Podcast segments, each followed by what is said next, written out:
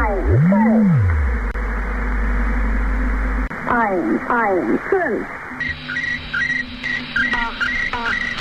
Null, fünf, Behind enemy lines. drei.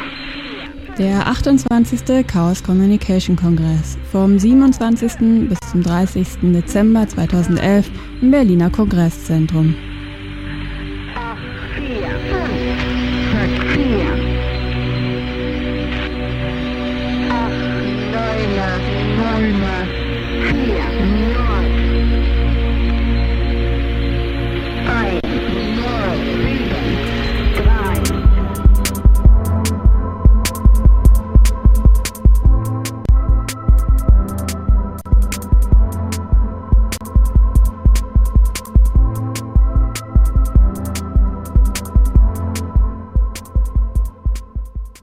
Wir senden weiter aus dem Berliner Kongresszentrum. Die folgende Stunde jetzt noch ähm, live vom 28. Chaos Communication Kongress.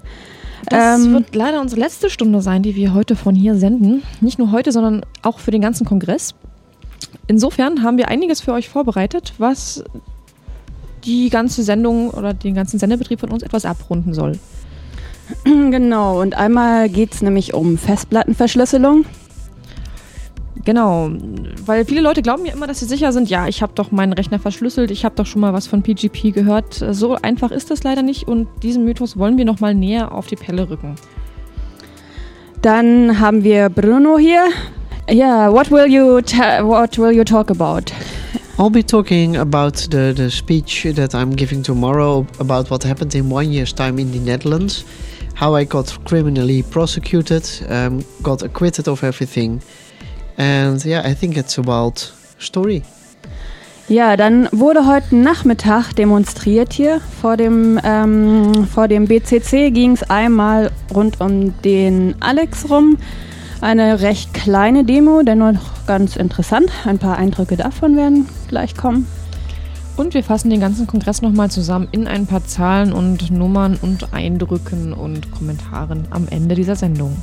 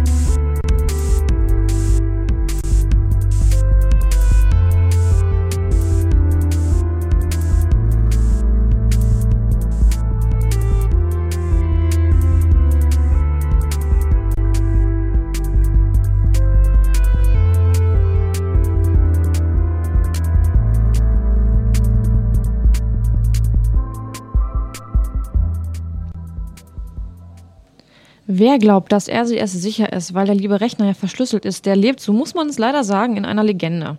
Herkömmliche Festplattensysteme legen nämlich den Schlüssel für diese Verschlüsselung im, im RAM ab und damit ist man schutzlos ausgeliefert vor sogenannten Cold Boot Attacken. Dieses Problem ist erkannt und wurde von der Uni Erlangen bearbeitet. Diese haben eine Software entwickelt, die sich Tresor nennt und verhindern soll, dass eben solche Cold Boot Attacken ausgeführt werden können. Vera sprach heute am äh, sprach heute auf dem 28C3 mit Thilo von der Uni Erlangen über eben jeden Tresor und das Verschlüsseln von Festplatten. Wir haben jetzt Thilo Müller von der Uni Erlangen bei uns im Studio sitzen. Er hat einen durchaus sehr interessanten Vortrag gehalten hier im BCC äh, zum Thema Tresor-Festplattenverschlüsselung. Es gibt ja schon verschiedene Festplattenverschlüsselungsmöglichkeiten, sowohl bei Windows, bei Linux als auch bei Mac. Warum denn jetzt äh, noch eine Version? Ähm, alle gängigen Festplattenverschlüsselungen haben eine Schwachstelle und zwar speichern die ihren ähm, Schlüssel, den sie notwendigerweise zur Festplattenverschlüsselung ablegen müssen, irgendwo im RAM. Und dieser RAM ist jetzt ähm, der Hauptspeicher, der ist auslesbar. Und zwar immer dann, wenn ähm, der Computer in andere Hände gerät, sobald, solange dieser nicht komplett ausgeschaltet ist. Das heißt, wenn ich eine Festplattenverschlüsselung habe, mein Laptop ist aus, verliere den am Bahnhof oder am Flughafen, passiert erstmal nichts, ist er allerdings im Standby, was ich zum Beispiel persönlich relativ häufig mache, mein Laptop einfach zuklappe, dann ist er im Standby. Und geht er dann verloren, dann kann der Angreifer mit so einer genannten Coldboot-Attacke den äh, Schlüssel auslesen. Das heißt, es bringt ähm, im Notfall auch nichts, wenn die Polizei vor meiner Tür steht und äh, meinen Rechner mitnehmen will, ich ihn zwar schnell ausmache, damit die Festplattenverschlüsselung zugreifen kann, bringt es auch nichts, weil die Also- Polizei es auslesen kann. Ähm, da muss man den Rechner halt schon schnell auslesen. Ähm, der Datenremanenzeffekt von RAM ist ähm, ungefähr 30 Sekunden. Das heißt, 30 Sekunden ist der RAM-Inhalt noch auslesbar. Ähm, das heißt, wenn ein Rechner oder Surfer auch, also ähm, Surfer, die beschlagnahmt werden zur Durchsuchung, auf die trifft das genauso zu wie auf Laptops, die ich am äh, Bahnhof oder Flughafen verliere, ähm, wenn die länger als 30 Sekunden aus waren, bin ich mit gängigen Systemen nicht in Gefahr. Laufen sie allerdings beim Zugriff, bin ich in Gefahr. Weißt du, ob es das tatsächlich ähm, real vorkommt, dass ähm, mein Rechner, wenn ich ihn dann schnell ausmache und diese 30 Sekunden Mhm. ähm, noch gibt, ob dann ausgelesen wird? Also ist es eine reale Gefahr oder ist es Ja, äh, also die Gefahr ist äh, schon in dem Material, dass halt in Testumgebungen das nachgewiesen wurde. Das habe ich auch selber äh, ausprobiert und das haben halt ähm, die Forscher damals, die die Coldboot-Attacken vorgestellt haben, haben auch selber den Key sowohl von BitLocker für Windows als auch von DMCrypt für Linux als auch von FileFold für macOS bei all den Keys erfolgreich wiederherstellen können. Ist insofern also schon eine reale Gefahr, wovon ich allerdings persönlich zum Beispiel noch nicht weiß, sind irgendwelche Fälle, dass wirklich jemand einen Laptop geklaut hat und diese Coldboot-Attacke gefahren hat, gerade um an den Key zu kommen. Die meisten Leute verkaufen dann wahrscheinlich doch einfach nur einen Laptop so, wie er ist. Ist aber eine ähm, ja, präsente Gefahr. Ich weiß halt nur von keinem äh, Fall. Zumindest wenn man äh, tatsächlich ähm, paranoid genug ist, um seine Festplatte zu Ja, verschlüsseln. also normalerweise auch. Festplattenverschlüsselung wird ja gerade von den Personen durchgeführt, die das wirklich nötig haben, entweder um äh, Firmengeheimnisse zu wahren oder äh, eigene besonders kritische Geheimnisse. Ähm, der ganz normale Verbraucher benutzt ja oft auch gar keine Festplattenverschlüsselung. Man kann davon ausgehen, dass die Leute, die es benutzen, die haben halt wirklich äh, Daten, da ist das notwendig. Ähm, dann eben es ist notwendig und eigentlich ist dann das äh, Standard DM-Crypt zum Beispiel und BitLocker nicht tauglich. Ihr habt Tresor. Ähm, kommen wir mal zu den technischen möglich äh, zu den technischen Details dazu. Was genau macht ihr? Also bei gängigen Systemen ist ja so, dass ähm, der Schlüssel, wie gesagt, im äh, Hauptspeicher abgelegt wird und dieser Hauptspeicher halt zugreifbar ist. Äh, wir gehen jetzt den Weg und sagen, ähm, wir tun den Schlüssel einfach woanders hin, und zwar in den Hauptprozessor. Äh, dort legen wir den in Registern ab, in den sogenannten Debugging-Registern. Die sind normalerweise nur von Entwicklern, ähm, äh, von, nur für Entwickler vonnöten und für den normalen Endverbraucher der bekommt davon gar nichts mit, der benutzt diese Re- Debugging-Register nicht. Das heißt, wir haben gesagt, okay, da man die so selten braucht, nehmen wir die als Speicher für den Key und der steht jetzt nicht mehr im RAM. Er steht nicht mehr im RAM, damit ist er so erstmal nicht auslesbar. Ähm, Er ist so nicht auslesbar für die Attacken, die bekannt sind. Ähm, ganz ausschließen können wir nicht, dass in den nächsten Jahren jemand kommt und sagt, okay, jetzt speichern die den Key im CPU, äh, im- Prozessor, jetzt lesen wir ihn auch da aus. die Debug-Register gehören eben direkt zur CPU, hat also jeder Rechner. Das heißt auch jeder, ähm, jeder Mensch könnte sich ähm, auf seinem Rechner euren entwickelten Tresor aufsetzen.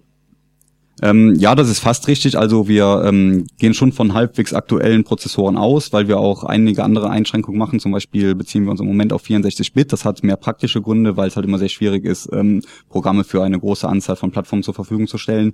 Und äh, wir im akademischen Bereich entwickeln ja hauptsächlich Prototypen.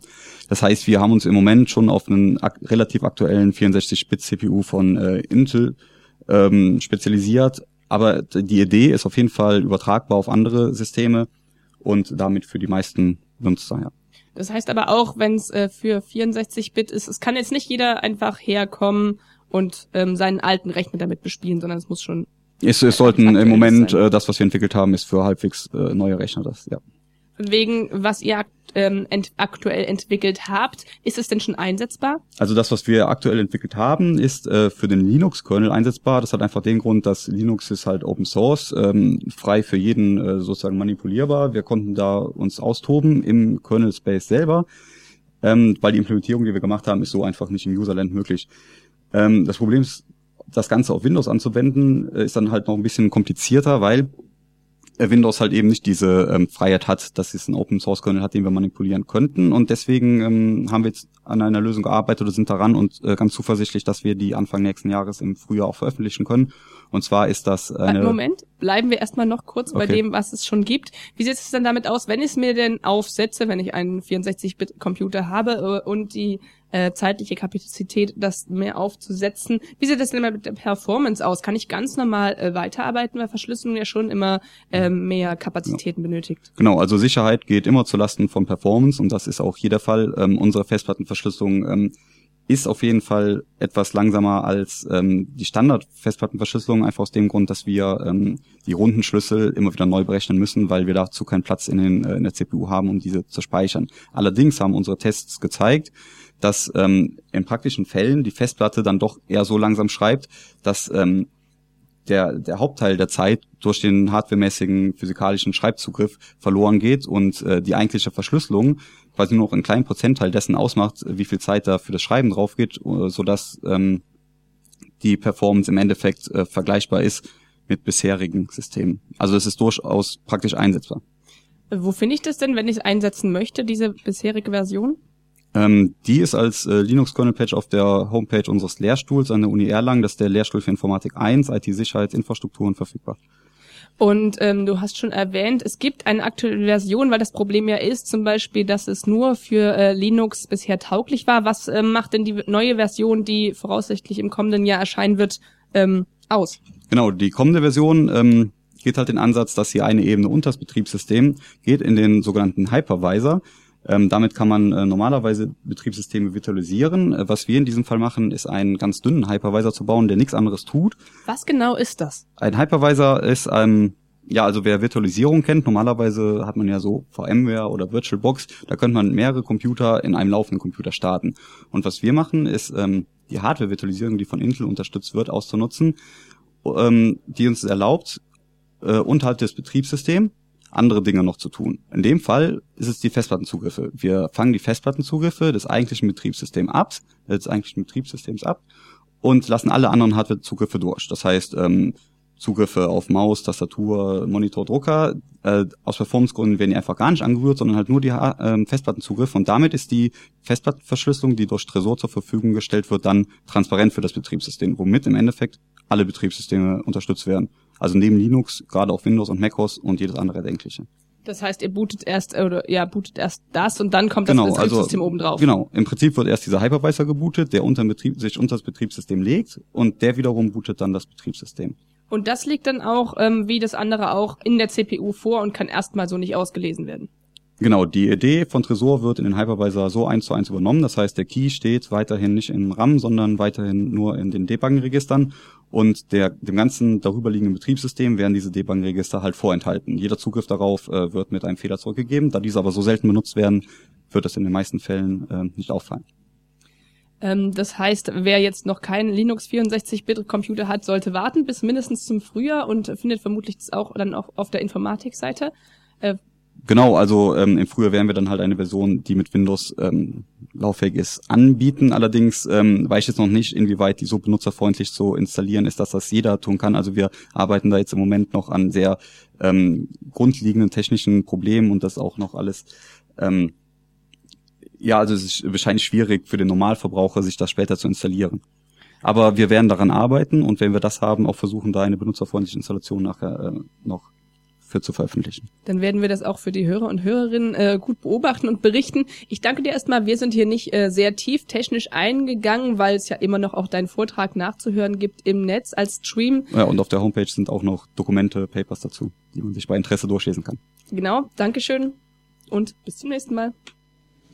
Das waren Vera und Thilo über den Tresor Festplatten sicher verschlüsseln.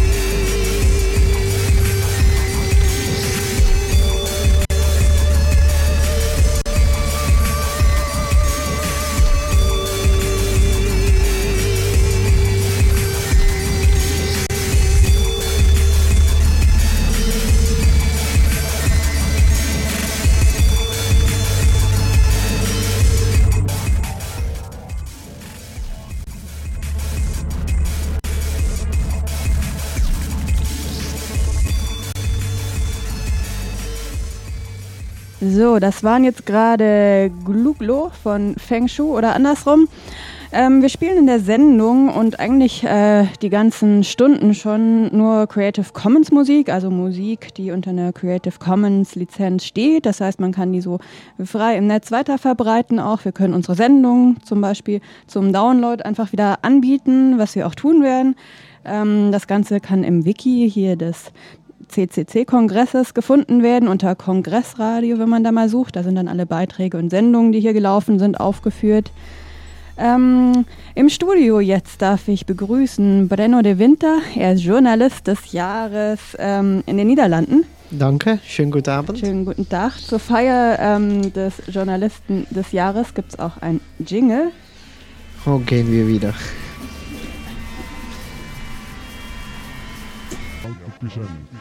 Live, live, at the BCC in Berlin. 28 Chaos Communication Congress at the BCC in Berlin. Appointed by Villa Media Magazine, recognized by his peers, widely applauded by the public, hated by government officials and corporate conglomerates. In the Netherlands, Limburg, and Friesland. The one and only Dutch Journalist of the Year 2011, Brenno de Winter.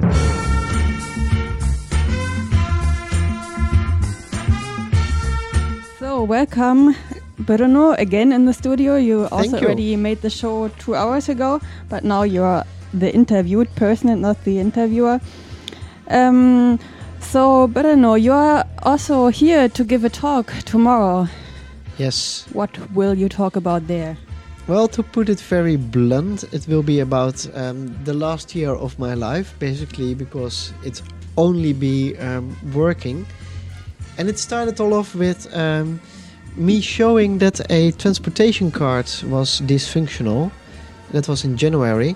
I traveled on Dutch transportation cards in Dutch public transport, in trains, buses, whatever, for free, three weeks long, um, because my plan was to do it for one day. And then they promised Parliament that uh, if that happened, the card would be blocked within a day. That turned out to be a lie. Um, the card was not blocked. But I needed a blocked card so that I could unblock it. So if you're traveling and um, they block your card, I could unblock it myself. But that would not work in uh, the train. So I found a way to check myself in, in the train, and with a blocked and illegal card, uh, the train conductor couldn't see anything and would let me travel. So that was a big shock. The, the Secretary of Transportation had to come to Parliament.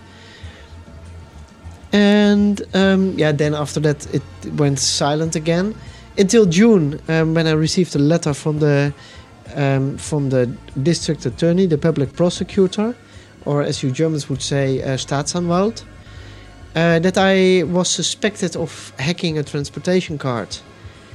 And then I got a lawyer, and then it turned out to be hacking a transportation card, um, having tools to hack a transportation card, and hacking.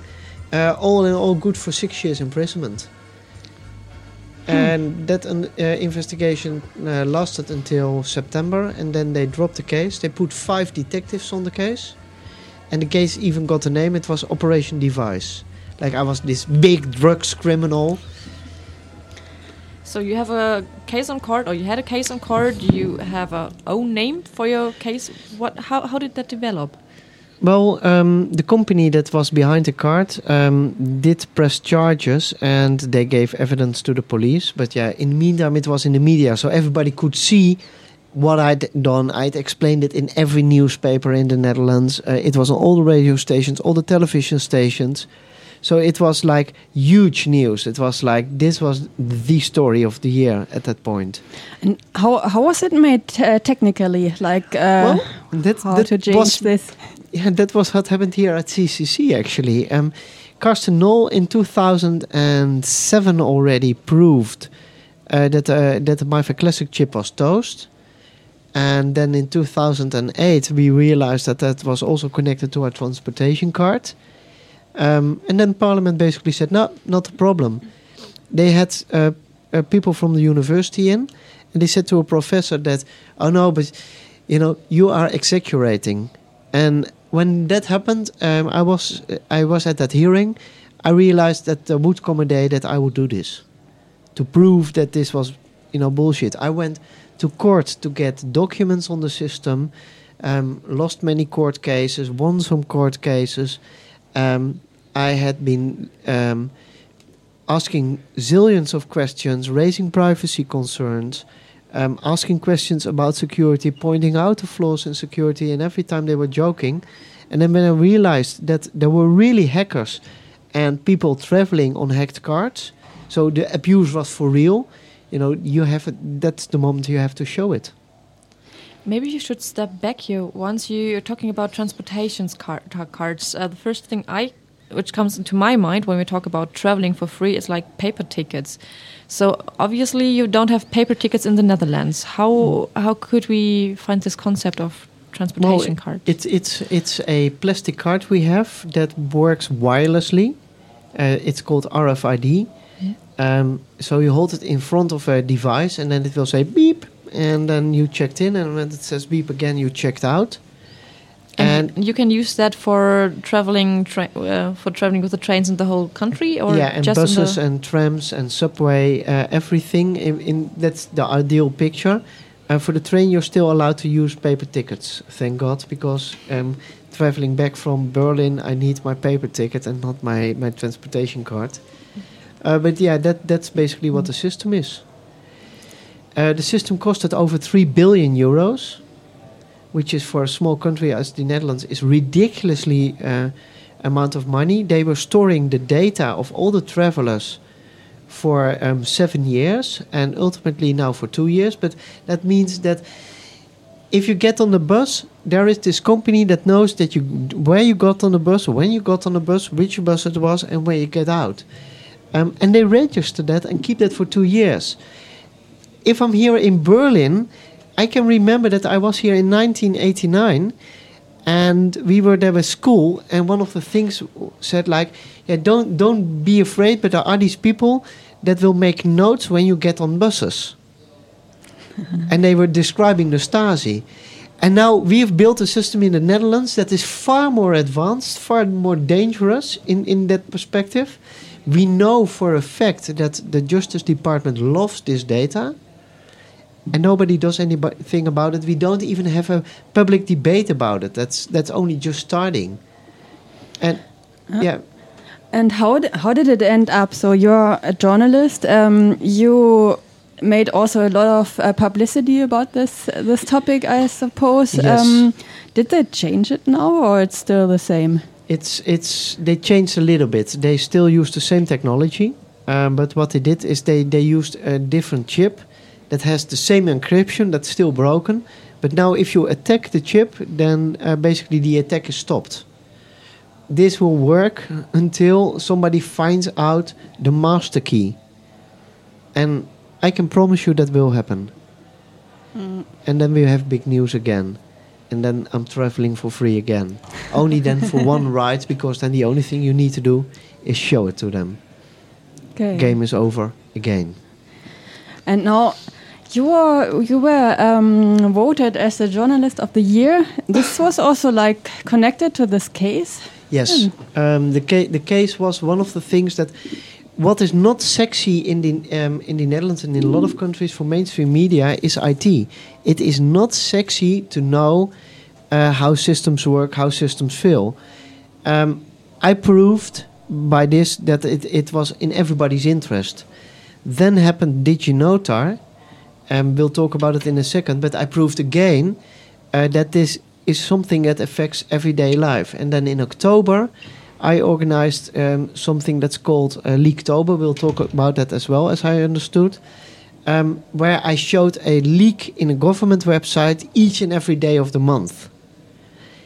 And that together they said like, okay, you've been very persistent. I've been persistent for 10 years now. Um, so they awarded this to me also because I'm a freelance journalist. So I don't have unlimited resources. For instance, the criminal case has costed me 10,000 euros.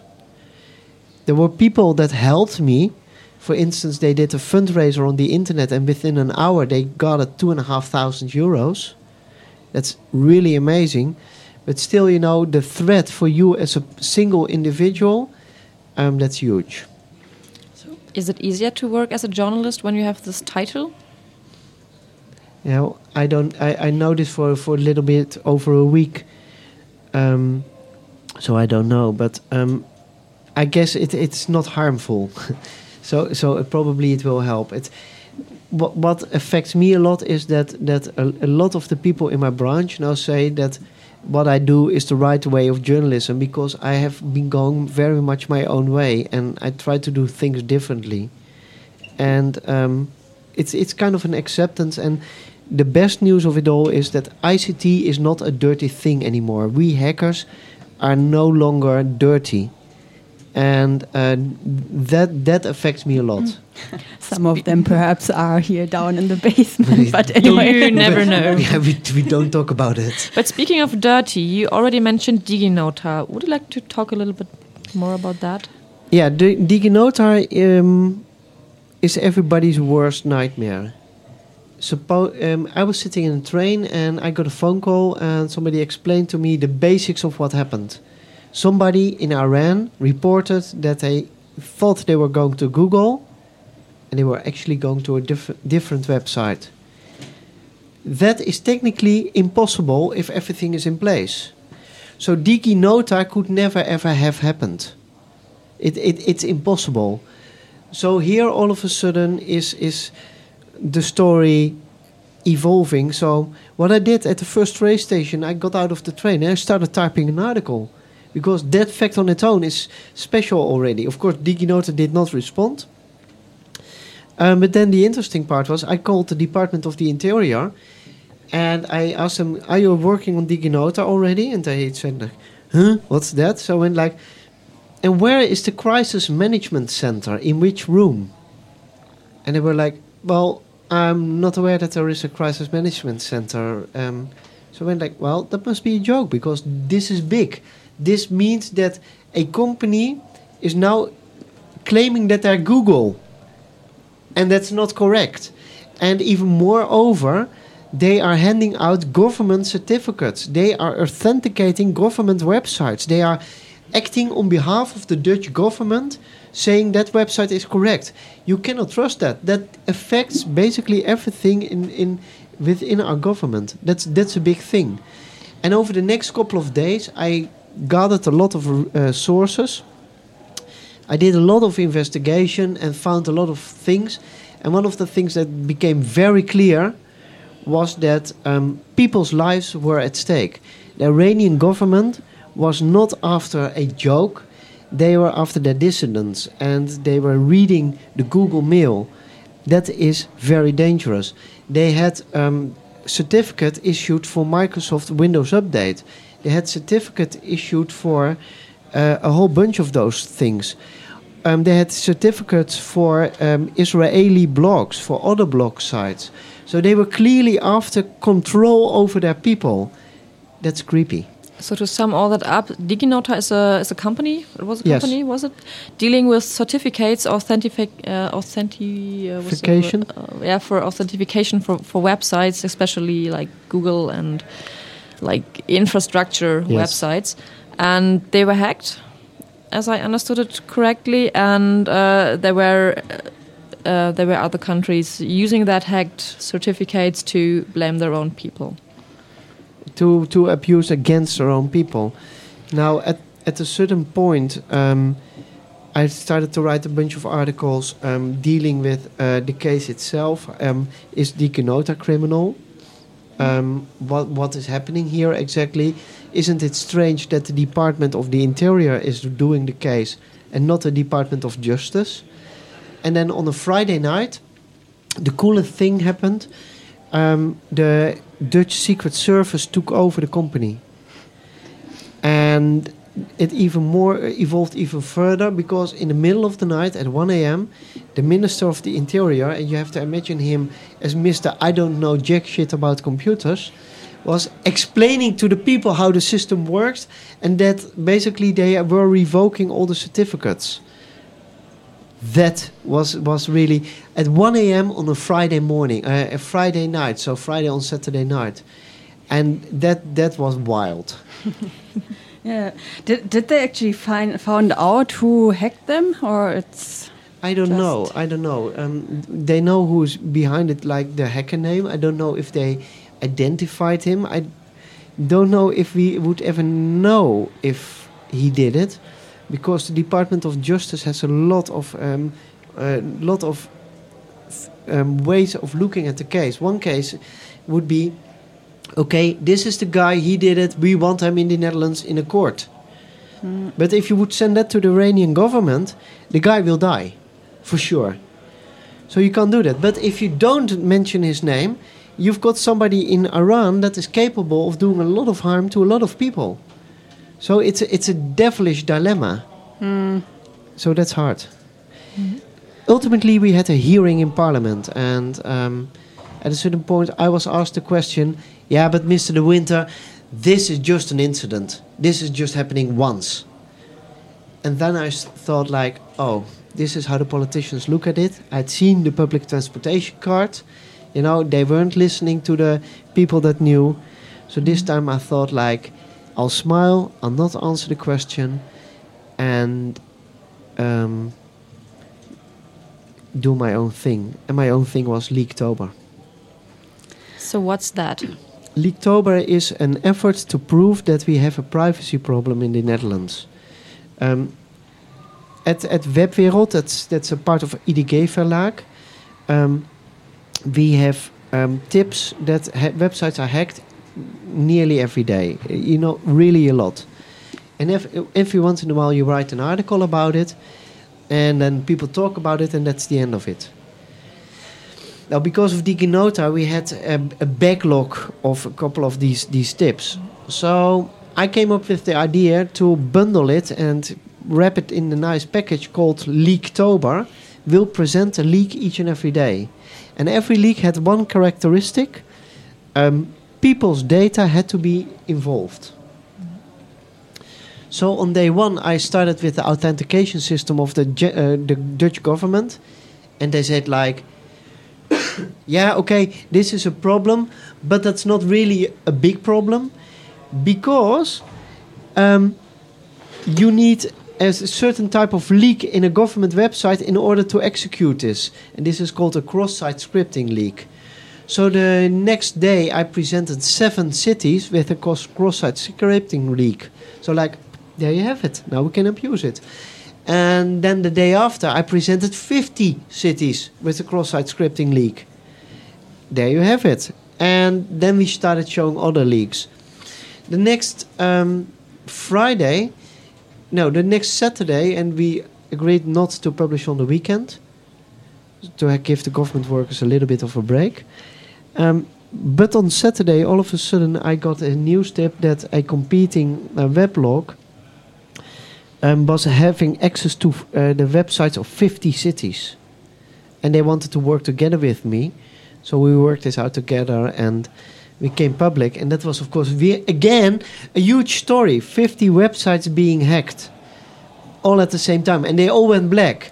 They went black because I phoned the government and said, like, I can't stop that weblog, realize they will go live, and I, can ov- I cannot oversee the consequences take them away, take them out, you know, put them out of service. And they listened. That's what they did. And then, of course, a couple, a couple of cities went like, "Yeah, but that's not fair because basically that was our old website that is non-functional no more." So, at that point, I um, uh, got an email from the hacker that reported itself to the other weblog and said like, "Oh, is that is what the city is saying? Well, here's their password list." And then um, that happened to two other cities. Uh, one of the cities started to panic, and they wrote me a letter that I would be liable for all possible consequences of anything that would happen in their city. So um, my lawyer made made fun out of that, and that was the end of it. Then we got a company that sold tickets, um, cheap tickets. Maybe you know it in Germany as well. Cheap tickets leaked 750,000 data records on travelers. Then we had this airline, and this airline, um, oh sorry, this flight school and this flight academy basically uh, leaked name, address, date of birth, place of birth, passport number, photo, um, the the financial status of the person, and criminal records. What else do you need to know to commit identity theft? Well, your bank account, perhaps. Thank God they didn't forget that as well. So, all in all, you saw this this whole big thing evolving um, with these huge leaks that that really affect a lot of people. And then um, Leaktober was over, and then all of a sudden I realized something very special. Um, over the entire world, we had um, leaks that were published on Pastebin by Anonymous, by Lulzec. And for one and a half month in the Netherlands, there were zero of these leaks. We suppressed Lulzec and Anonymous for one and a half month. So, besides showing that there was a problem, it also had a positive side effect. And, and one last thing that was really cool the very last thing, Yeah. please. when cheap tickets happened, uh, the the the uh, secretary of uh, the Justice Department had to come to Parliament, and he went like, "Yeah, I was not happy with it because my name is in that list as well." And he's very anti-privacy. And now what I understood is that the hacker uh, had his address and sent him a, a DVD. Das Leben der Anderen Oh. at his home address. Okay. Yeah. It's staying interesting in the Netherlands and Germany, of course, too, probably worldwide. Thanks a lot for being here. Yeah, thank you for coming here and telling us all these interesting things. And please stay as active as you are, because your work is really important to not only the Netherlands people, but I think to all of us. Thank you so much.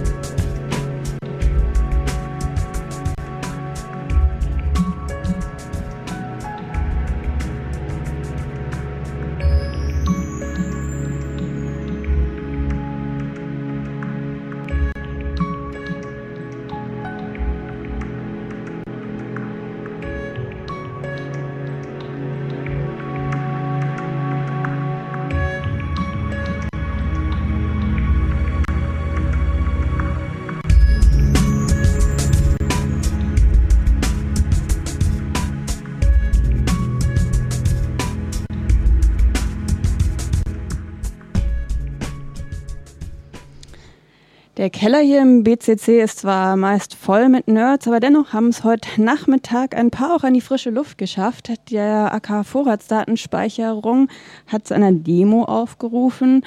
Es ging einmal rund um den Alexanderplatz. Äh, es ging, wie gesagt, um Vorratsdatenspeicherung, was ja wahrscheinlich allen noch ähm, ein Begriff ist. Kommt auch gleich äh, im Beitrag äh, verstärkt, was das nochmal ist. Genau, ein paar Eindrücke habe ich auf der Demo mal eingesammelt.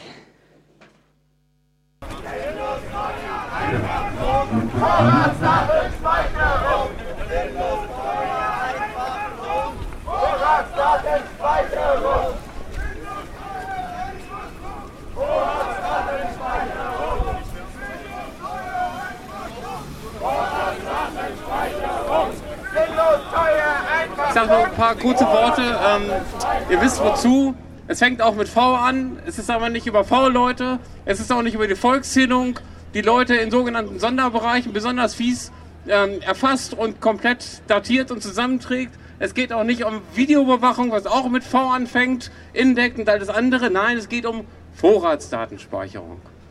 Vorratsdatenspeicherung heißt, wenn man das mal in die analoge, in die uns viel vertrautere Welt übertragen würde, dass jeder Kontakt von einem Menschen zum anderen protokolliert und gespeichert wird. Dass jede Begegnung zwischen Menschen, jede Unterhaltung, jedes Treffen in einem Café oder auch zu Hause gespeichert, erfasst und gespeichert werden würde. Ich glaube, niemand oder fast niemand würde das in Deutschland wollen, wenn das jemand vorschlagen würde. Das ist es nicht. Vorratsdatenspeicherung ist aber genau dasselbe, nur was es die sogenannte elektronische, die Telekommunikation betrifft. Und das ist ein Wort, was keiner so richtig kapiert und es ist nicht fassbar. Das ist eben kein Protokoll, was auf Papier im Normalfall ausgedruckt wird, sondern das läuft digital. Das stinkt nicht und das riecht nicht. Und deswegen haben wir diese Probleme, dass die vielen Leute überhaupt nicht kapieren, worum es hier nämlich geht, nämlich um einen verfassungsrechtlichen Tabubruch. Und das sagt nicht ich, irgendein so kleiner Fuzzi, sondern das sagen die Rechtsanwälte, Staatsanwälte und Richter aus der Praxis, zum Beispiel bei den Sozialdemokraten, gegen deren Meinung allerdings das trotzdem jetzt abgestimmt worden ist. Und wir sind der Meinung, das gehört nicht in unsere Gesellschaft. Das ist nicht die Gesellschaft, die wir uns vorstellen. Das ist nicht die Zukunft, in der wir leben wollen und in der wir gemeinsam produktiv und miteinander zusammen friedlich leben wollen. Und deswegen sind wir dagegen. Vorratsdatenspeicherung! Endlos teuer, einfach! Vorratsdatenspeicherung! Endlos teuer, einfach dumm! Es läuft eine dreckige Kampagne, um die Vorratsdatenspeicherung durchzusetzen. Die Justizministerin ähm, ähm, Sabine Leuthäuser-Schnarrenberger äh, hat sich bisher sehr verwehrt, eine sogenannte Kompromisslösung äh, anzunehmen, also eine kleine Vorratsdatenspeicherung einzuführen. Ich sage auch nochmal, warum das wichtig ist, dass wir gar keine einführen, weil jeder, danke, noch so klein, jeder noch so kleinste Schritt eine Überwachung, also Daten verpflichtend mitzuspeichern, die dazu dienen, um später mal drin nachzugucken, ist ein Staat, der sich dann schon Überwachungsstaat nennen muss.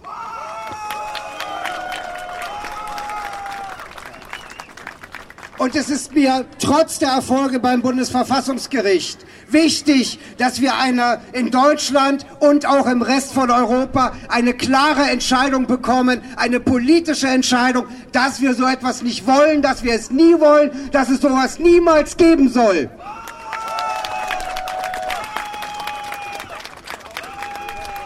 Und wenn jetzt die Leute da sind, die sagen, okay, Demokratie ist ja schön, was du da sagst, alles gaga, aber äh, jetzt lass uns doch diese Vorratsdatenspeicherung machen, ist ja alles ganz schön und sonst müssen wir ja an die EU Strafgelder bezahlen. Das ist jetzt der Polizspin, der gerade läuft. Also zu sagen, wenn wir das nicht umsetzen, müssen wir zahlen, das stimmt gar nicht. Was jetzt gerade gekommen ist, ist so ein bisschen Säbelrassen, Terrorare, also das Zeigen der Folterinstrumente, also der Terror. Also schon mal äh, zu gucken hier, wenn ihr dann nicht dann mal bald was macht, dann kommt was. Aber da können wir uns gelassen zurücklegen, weil das dauert eh noch ein paar Jahre, bis überhaupt ein Verfahren entsprechend eingeleitet ist. Oder aber Ansonsten hat äh, Patrick Breyer es, glaube ich, ausgerechnet, wenn wir alle jedes Jahr 89 Cent zahlen, haben wir die Strafzahlung beisammen. Was ganz krass ist zurzeit, ist eben genau diese Kampagne, eben diese Sache mit, den, mit der Strafzahlung. Äh, Frau Leuthäuser-Schnarrenberg hat eigentlich ganz gekonnt, gekontert, hat gesagt, es gibt inzwischen 40 Verfahren für Strafzahlungen gegen die Bundesrepublik Deutschland. Da macht dann dieses eine Verfahren das dann auch nicht heft. Ja.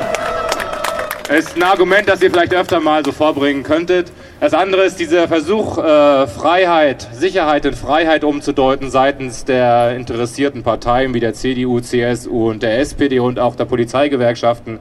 Da sollten wir echt wirklich den Daumen drauf legen. Das kann einfach nicht sein, dass hier behauptet wird, unsere Freiheit wäre in Gefahr, weil unsere Sicherheit nicht mehr gewährleistet kann, werden kann, nur weil die nicht aufzeichnen können, mit wem wir vor einem halben Jahr telefoniert haben.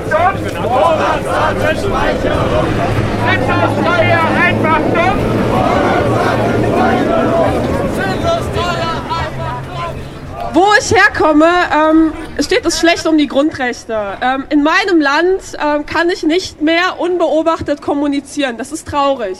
Ich kann noch nicht frei Daten austauschen. Menschenrechte sind in Gefahr. Ähm, dort, wo ich herkomme, in meiner Heimat, ähm, dort möchte ich eigentlich auch bleiben. Ich möchte nicht wegziehen. Ich möchte dort arbeiten, ich möchte dort frei leben, ich möchte dort träumen und ich möchte dort ähm, ja, etwas verändern. Dort, dort wo ich herkomme, ähm, ist sehr viel digital. Ich komme aus dem Internet. Äh, wir kommen alle aus dem Internet mittlerweile. Wir haben uns eingefunden hier, weil wir uns vernetzen können über das Netz. Das ist, das ist eine Entwicklung, die ist relativ neu. Und wir sehen international, ähm, dass das viel verändert in einigen Staaten, in denen wir nicht erwartet hätten, dass so etwas möglich ist. Der arabische Frühling hat uns alle sehr positiv überrascht und an dieser Stelle möchten wir nochmal unsere Unterstützung für diese Leute aussprechen, die täglich Gefahr laufen, durch, dadurch, dass sie durchs Internet kommunizieren, verhaftet zu werden, gefoltert zu werden und umgebracht zu werden.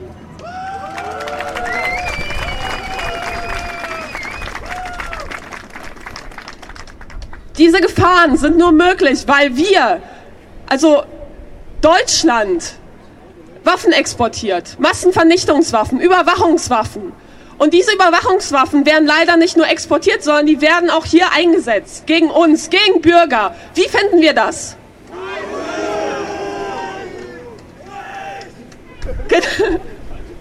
genau. Ähm, ich glaube, das hat einen Grund. Ich glaube, das Internet ist eine ganz tolle Möglichkeit für uns Bürger, mal direkt den Leuten da oben zu sagen, was wir davon halten, wenn sie Scheiße bauen.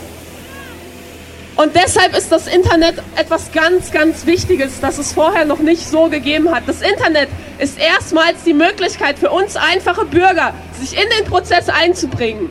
Und diese Möglichkeit wird gefährdet durch Maßnahmen wie die Vorratsdatenspeicherung, wie Zensur, wie ACTA, wie INDECT und so weiter, wie sie alle heißen. Und das möchte ich nicht. Ich möchte, dass meine Kinder in einer Welt aufwachsen, in der sie genauso wie ich zu Hause sein können, im Internet sich vernetzen können, sich austauschen können, Daten tauschen können und sich entwickeln können zu den Menschen, zu denen ich, also die ich mir wünsche.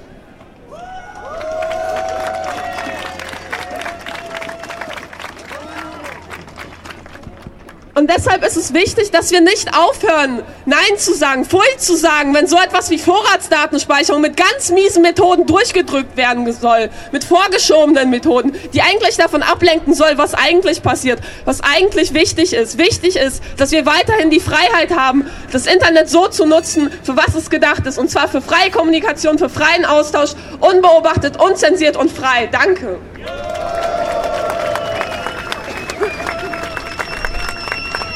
Wer seine Freiheit aufgibt, um sich Sicherheit zu gewinnen, wird am Ende beides verlieren.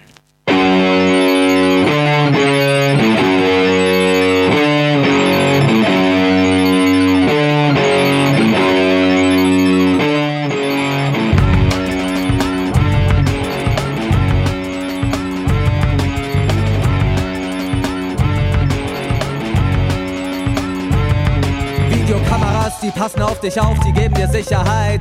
Immer da, wenn du sie brauchst, zu jeder Tageszeit. Sie haben den Fokus auf dir drauf und Aufnahme bereit. An jeder Ecke, jedem Haus, da sind sie aufgereiht.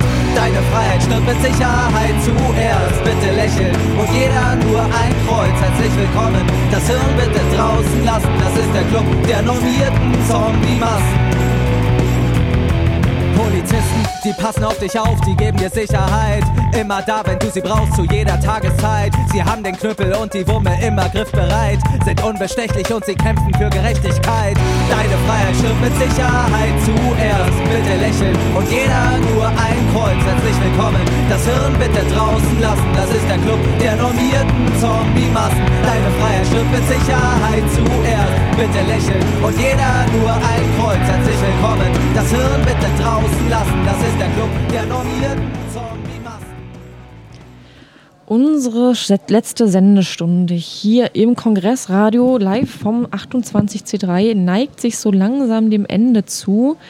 Und im Grunde tut der Kongress das eigentlich auch. Wir sind am Ende des dritten Tages. Äh, Der Tag selber ist noch nicht zu Ende und es gibt auch noch Vorträge und Spielspaß und Kinderüberraschungen Ich würde bis auch in die sagen- spätesten Nachtstunden. Ich würde auch sagen, der dritte Tag ist noch nicht zu Ende. Der dritte Tag ist noch lange nicht zu Ende, aber er neigt sich dem Ende. Ja, aber es ist ja tatsächlich so, dass zum Beispiel ein sehr jedes Jahr weit äh, bekannter Vortrag noch stattfindet, der Nordjahresrückblick. Viele werden im Saal sitzen, viele, weil auch gar nicht alle in den Saal reinpassen, werden auf den Gängen sitzen und die Stream, den Stream lauschen und den Stream schauen. Andere werden in der Lounge unten sitzen, wo auch geraucht werden darf, Chungs trinken und tatsächlich zu Elektro feiern, würde ich mal so fast sagen. Andere sitzen dann weiter unten im Hackcenter. Leer wird es sicher nicht werden. Sie werden unten weiter sitzen und hacken. Was sie alles hacken, wissen wir natürlich nicht. Aber zum Beispiel, wie man im Wiki lesen kann, wurden schon ziemlich viele Nazi-Seiten gehackt. Was noch ähm, ist, könnt ihr einfach im Wiki vom CCC nachschauen. Aber bis zum Nord-Jahresrückblick, der auch pünktlich zum ja, Sendungsende bei uns hier anfangen wird, die Zeit wollen wir jetzt einfach nochmal nutzen, um nochmal auf den Kongress zu gucken oder um überhaupt mal uns umzudrehen und zu mal zu schauen, was denn bis jetzt eigentlich äh, ja, auf dem Kongress gelaufen ist. Ich würde sagen, vor allem Vorträge und wie Frank Rieger ähm, tatsächlich gesagt hat, ich habe den auf dem Gang getroffen und gefragt, was würdest du denn sagen, ist das Wichtigste für dich auf dem Kongress? Er organisiert den CCC mit. Er meinte, Leute treffen und das ist auch das, was man hier überall sieht im Hackcenter, in der Lounge, auf den Fluren. Die Hacker und Hackerinnen, die sehen sich halt ähm, sehr selten und ich würde sagen, vor allem eben auf dem Kongress und auf dem Camp und äh, freuen sich durchaus mal einfach nebeneinander zu sitzen und an was gemeinsam zu hacken. Oder tatsächlich, es gibt Menschen, Starbucks zum Beispiel hat letztes Jahr seinen ähm, Computer nicht mitgebracht und meinte, was soll ich mit einem Computer? Mein Spielgerät steht zu Hause, ich will hier Leute treffen. Wie viele Leute waren denn dieses Jahr da oder waren bis jetzt da? Morgen ist ja auch noch ein Tag, es wird auch morgen wieder Tagestickets geben. Aber wie viele haben sich bis jetzt dieses bunte Spektakel angeschaut? Es gibt jetzt auch Nachttickets, also alle, die vorbeikommen wollen, heute Nacht können es auch tun. Ähm, mit den Nachttickets insgesamt äh, konnte mir die Kasse sagen, es ist ausverkauft. Also es können schon, ähm, ins, nicht insgesamt ausverkauft, es können schon noch ähm, Nachtkarten, wie gesagt, zum Beispiel verkauft werden, weil ja nachts äh, schon manche anderen Hacker schlafen gehen und damit der BCC wieder ein bisschen Luft bekommt. Aber die Feuerschutzbestimmungen sagen ja, bei 3000 ist Schluss, das heißt, bei 3000 ist Schluss. So. Aber im Großen und Ganzen kann gesagt werden, theoretisch hätten mehr Karten verkauft werden können. Es war ein größeres Interesse da, aber es dürfen halt nicht mehr Karten verkauft werden. Wie viele Leute wollten denn ursprünglich rein?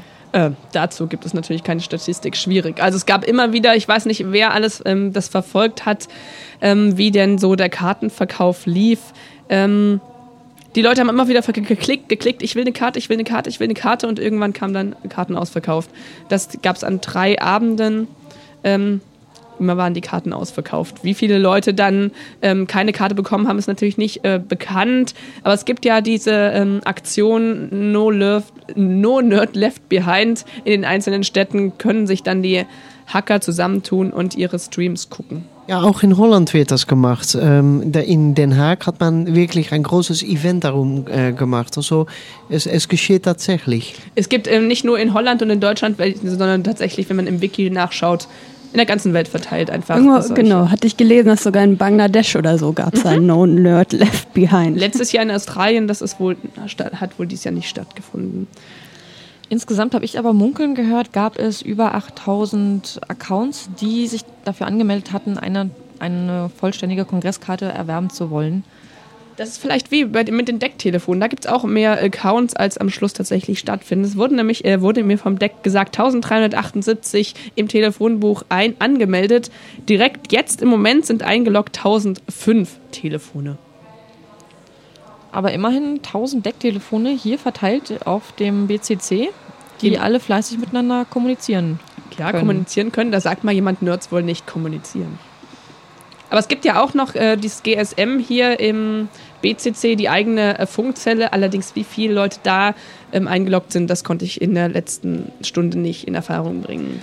Eine andere Möglichkeit zu kommunizieren, die ja von Nerds, Nerdinen, Hacken, Hexen und Hackern gerne benutzt wird, ist ja das Chatten. Dafür braucht man bekannterweise ja Internet. Wie schaut es denn mit der Internetauslastung aus dieses Jahr? Beim Chatten braucht man natürlich nur äh, wirklich wenig Netz. Aber das du heißt, brauchst eine Verbindung. Ja, aber der Folge ist wahrscheinlich auch, dass nur 20 Prozent von allem, was denn zur Verfügung steht, nämlich 20 Gigabyte pro Sekunde, ähm, genutzt wird. Und alle rufen, benutzt mehr, benutzt mehr Bandbreite, nutzt mehr Bandbreite. Jedes Jahr das gleiche, überall stehen Zettel, nutzt mehr Bandbreite. Nur dieses Jahr gab es auch benutzt mehr Strom.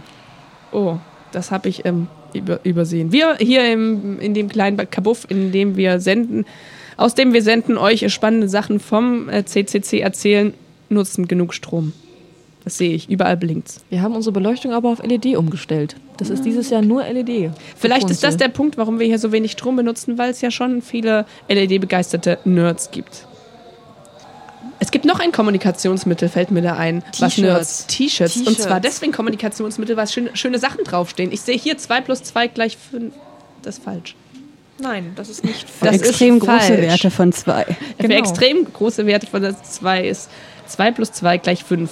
Und äh, so gibt es auch weitere ähm, T-Shirts und Zipper, wie sie so genannt werden, also ähm, Pullis. Pullis mit ähm, Reißverschluss, wo das 28C3-Logo drauf ist. Es gab wie jedes Jahr eben solche Merchandising-Produkte und äh, die, wie jedes Jahr auch, sie sind ausverkauft. Gestern waren schon die XXXL-T-Shirts ausverkauft. Dann kann sich jetzt jemand jeder vorstellen, wie viele Leute hier Größe XXXL haben. Mir wird ein Lichtbildausweis hingehalten. Das kommt, dazu komme ich gleich.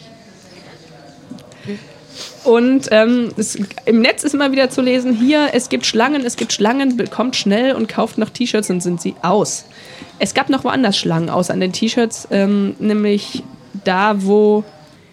Ja, Genau. und wir verabschieden uns hier. Vielen Dank auch an Pi-Radio, dass ihr uns hier übernommen hat, habt und in Berlin ausgestrahlt habt über FM 4, äh, 88,4.